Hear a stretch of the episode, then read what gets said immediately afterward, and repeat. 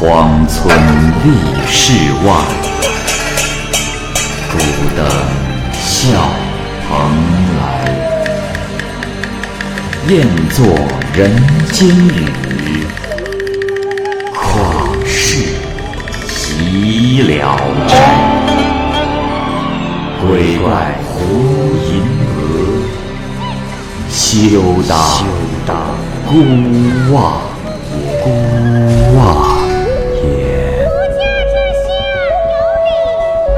白话《聊斋故事》，《聊斋故事》之《花姑子》，蚂蚁播讲。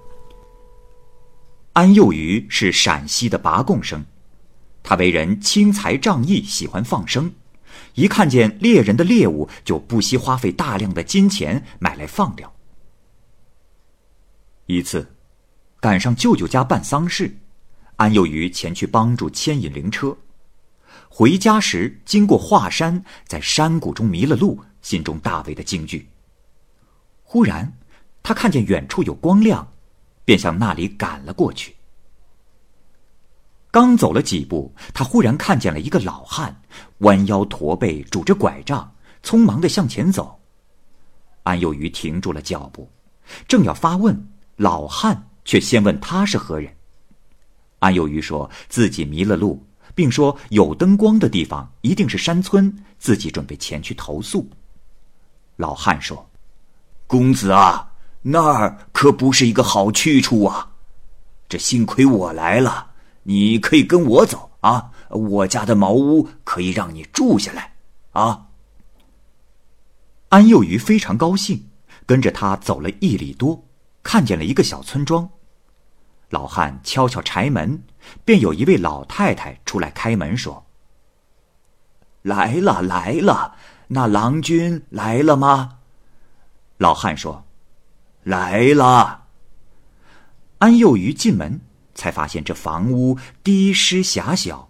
老汉点上了灯，让安幼鱼坐下来，于是让家人准备饭菜待客，又对老太太说：“呃，好了，他不是别人，是我的恩人。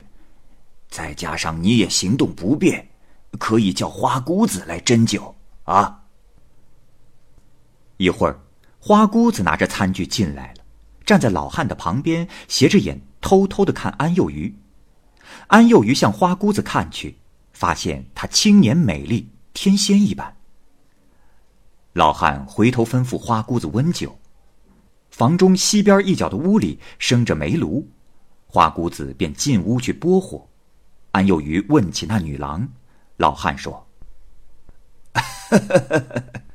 老夫姓张，七十岁了。”只有这一个女儿，农家也没有什么丫鬟仆从，你也不是外人，于是才敢让妻女出来招待，请别笑话呀！啊！安幼鱼问：“啊，老人家客气，那女婿家在哪里呀？”老汉回答说：“呵呵呵呵呵。”小女还没有女婿呢。安幼鱼对那女郎的聪明美丽赞不绝口。老汉还在说着谦虚的客套话，忽然听见花姑子惊叫了起来。老汉跑进屋里，原来是酒烫废了，火苗腾起。老汉把火扑灭，呵斥说：“哎呀，你这丫头都这么大了，酒废了还不知道吗？嗯？”回头一看，炉旁有个高粱芯儿扎的侧神子姑尚未完成，又呵斥说：“哎呀，真是的，不好好的梳梳头去，像个小孩儿。”于是把扎的子姑拿给安幼鱼看，说：“这丫头，天天的扎这个东西，干什么都心不在焉，你还夸她呢，岂不把人给羞死？” 公子让你见怪了啊！安幼鱼仔细的看他扎的子姑，眉眼衣服制作的都很精致，便称赞说：“ 老伯，其实虽然这东西近乎儿戏，却可见得姑娘的聪颖之处啊。花姑子多次上前劝酒，嫣然含笑，一点儿也不害羞。安幼鱼注视着花姑子，爱情油然而生。这时，老太太呼唤了一声，老汉答应着就离开了。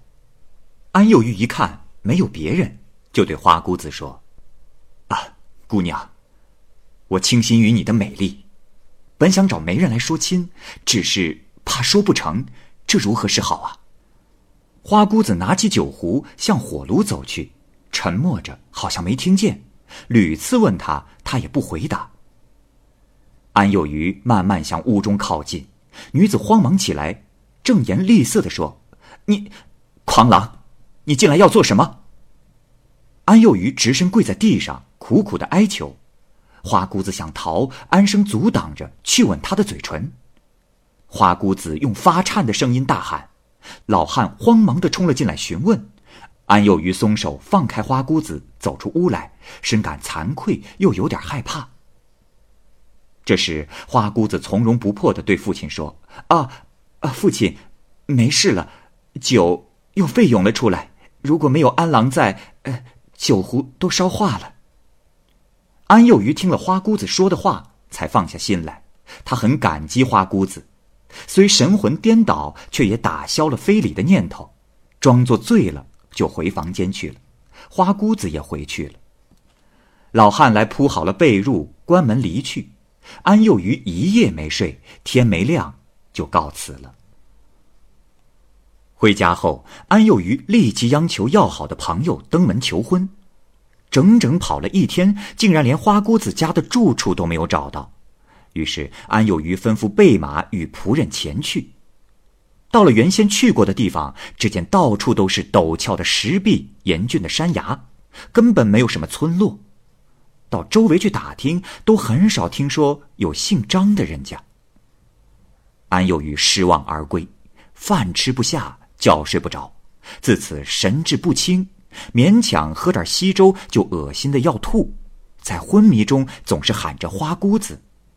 家人不解其意，日夜的陪伴，看样子活不了多久了。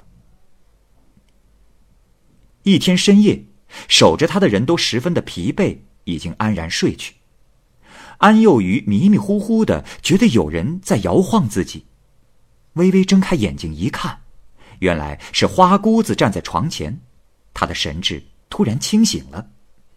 他仔细的端详着花姑子，泪水簌簌的直往下淌。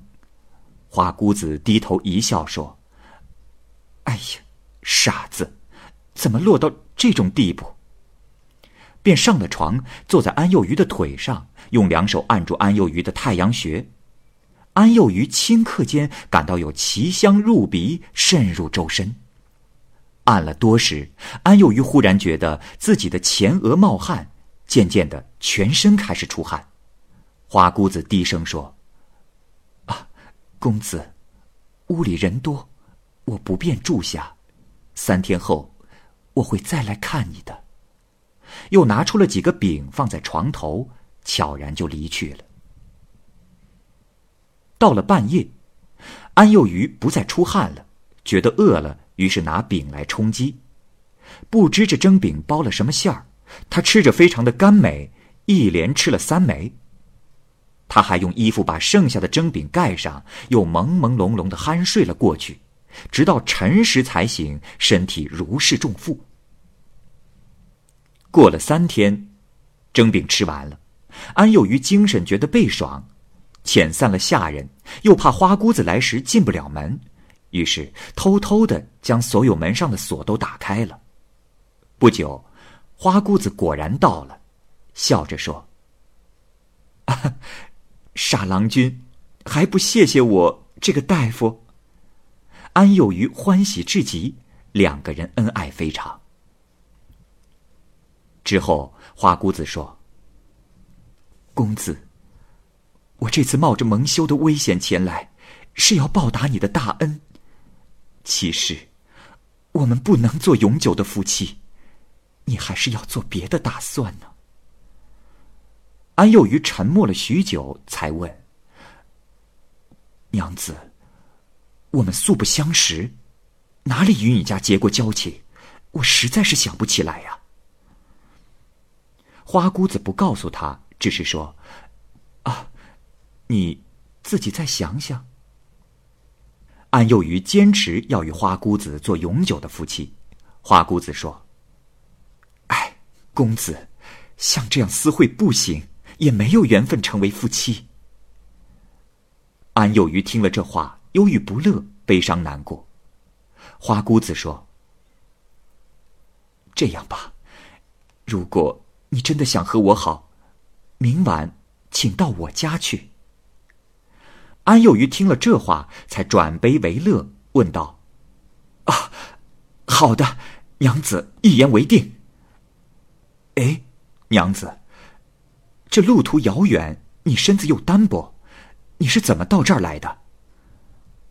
花姑子说：“啊，我本就没有回家。”东头的龙老太太是我姨妈。为了你的缘故，我在姨妈家一直住到今天，恐怕家里都要怀疑怪罪了。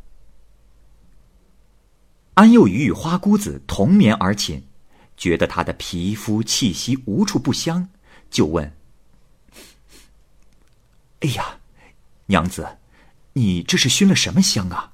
以至于能香到骨头里？”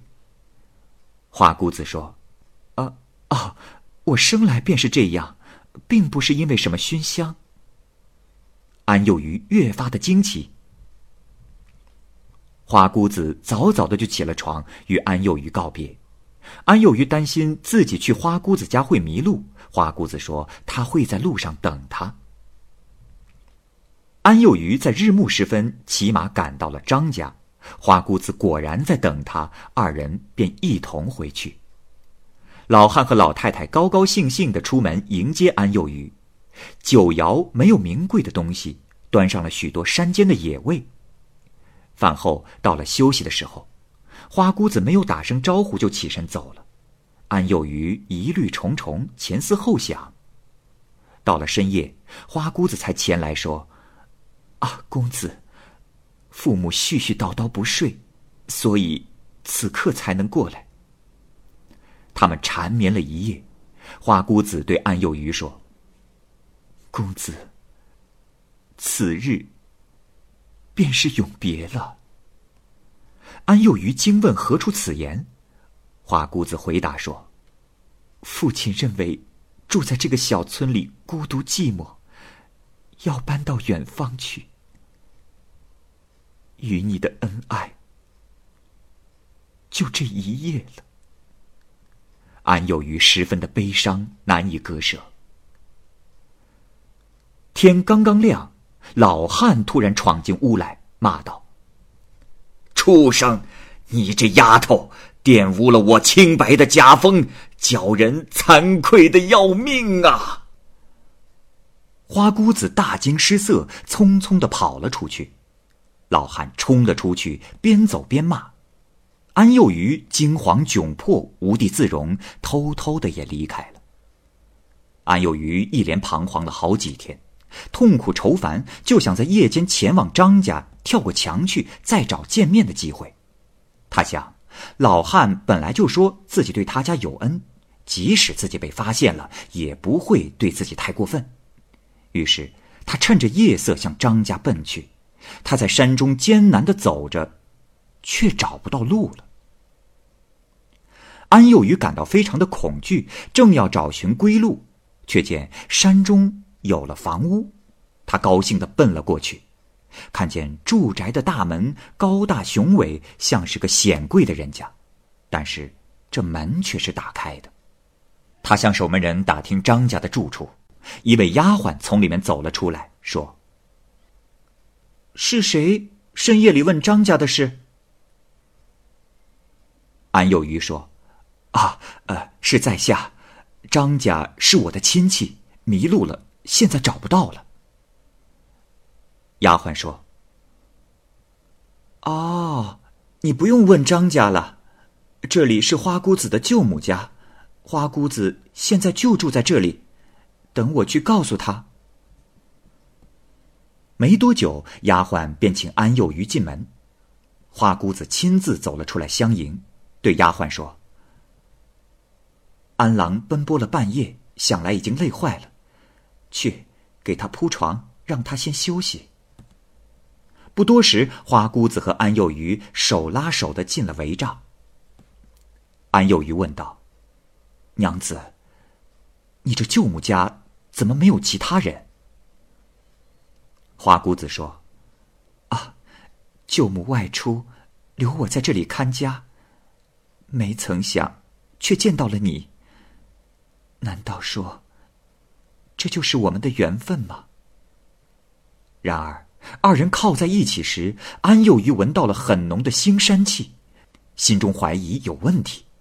花姑子抱住安幼鱼的脖子，突然用舌头舔了他的鼻孔，他感到针刺一般的疼痛深入脑髓，他吓得要死，想赶紧逃走，可是身体却像被粗绳捆住了一样，不久就不省人事了。安幼鱼没有回家。家人四处的寻找，有人说日暮时分在山上遇到过安幼鱼，家人来到山里见到他裸体死在山崖上，大家惊恐不已，不知是何原因，只好把他抬回了家。正当大家围着安幼鱼身边痛哭的时候，一个女子前来吊丧，从门外嚎啕大哭的进来，她抚摸着尸体，她的泪落入了安生的鼻孔。他喊着：“天哪，公子，你怎么如此的糊涂啊！”痛哭的声音嘶哑，过了许久才忍住不哭。他告诉安生家人，在七天之内不要下葬。大家也不知道他是谁，刚要开口去问，女子也不失礼，含着泪径自出了门，对大家的挽留毫不理会。大家尾随其后。他却在转眼之间消失不见了。众人怀疑他是神仙，就照着他说的办了。到了夜间，他再次前来，像上次一样大哭了一场。到了第七天的夜里，安幼鱼忽然苏醒了过来，翻身呻吟，家人无不惊骇。这时，女子走进屋来，两人相对哭泣。安幼鱼挥挥手，让大家离开。女子拿出一束青草，煮了汤，在床头给安生喝了。安幼鱼顷刻之间便能说话了。安幼鱼叹了口气说：“杀我的也是你，可是这救我的也是你。”于是说了经过。花姑子说：“公子，你错怪我了。”那是蛇精冒充的我。你第一次迷路时，所看到的灯光，就是他家的。安幼鱼问：“啊，这是真的吗？呃，你为什么可以使我起死回生呢？莫非你是神仙吗？”花姑子说：“公子。”我早就想告诉你，只是怕你大惊小怪。五年前，你不是曾在华山道上救过一只被猎获的獐子，然后放生了吗？安有余说：“对，是有这事。”花姑子说：“那张子，就是我的父亲。”我父亲说的恩德，就是这件事。其实，你前天已经投生到西村的王主正家。我和父亲去阎王那里申冤，却行不通。父亲表示，愿意毁坏道行，替你去死，哀求了七天，这才答应了。你我今天能再相见，实属万幸的。不过。你虽然活了下来，肢体却麻痹了，得把蛇血和到酒里来喝，这病才能好。安幼鱼恨得咬牙切齿，却担心无法捉到蛇精。花姑子说：“公子不用着急，捉到他倒不难，但却会连累无辜的性命，连累我百年之内不能飞升成仙。蛇洞就在老崖中，可以中午的时候堆草烧它，在洞外用弓箭加以戒备，这妖精便可捉获。说完，告别说：“公子。”很遗憾，我们不能白头偕老。但为了你的缘故，我的道行已损毁了七成，请你原谅。一个月以来，我发现已有了身孕，无论是男是女，会在一年后送给你。说完，流着泪就离去了。过了一夜，安幼鱼觉得腰以下都没有了知觉，抓挠也不觉得痛痒，于是把花姑子的话告诉了家人。家人按照他的吩咐，在蛇洞烧起大火。忽然，一条巨大的白蛇冲出火焰，几张弓同时发箭，将白蛇射死。火灭之后，再去查看里面，竟发现有数百条的蛇都被烧焦，发出了难闻的气味。家人回去后送上蛇的血，安幼鱼连服了三天，两腿逐渐能够活动了，但过了半年之后才能起身走路。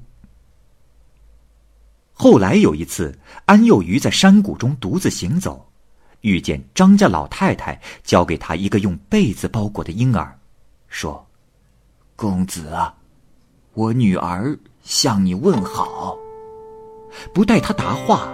那老妇已经不见了踪影。他打开小被一看，是个男孩。他把孩子抱回家去抚养，竟然终身未娶。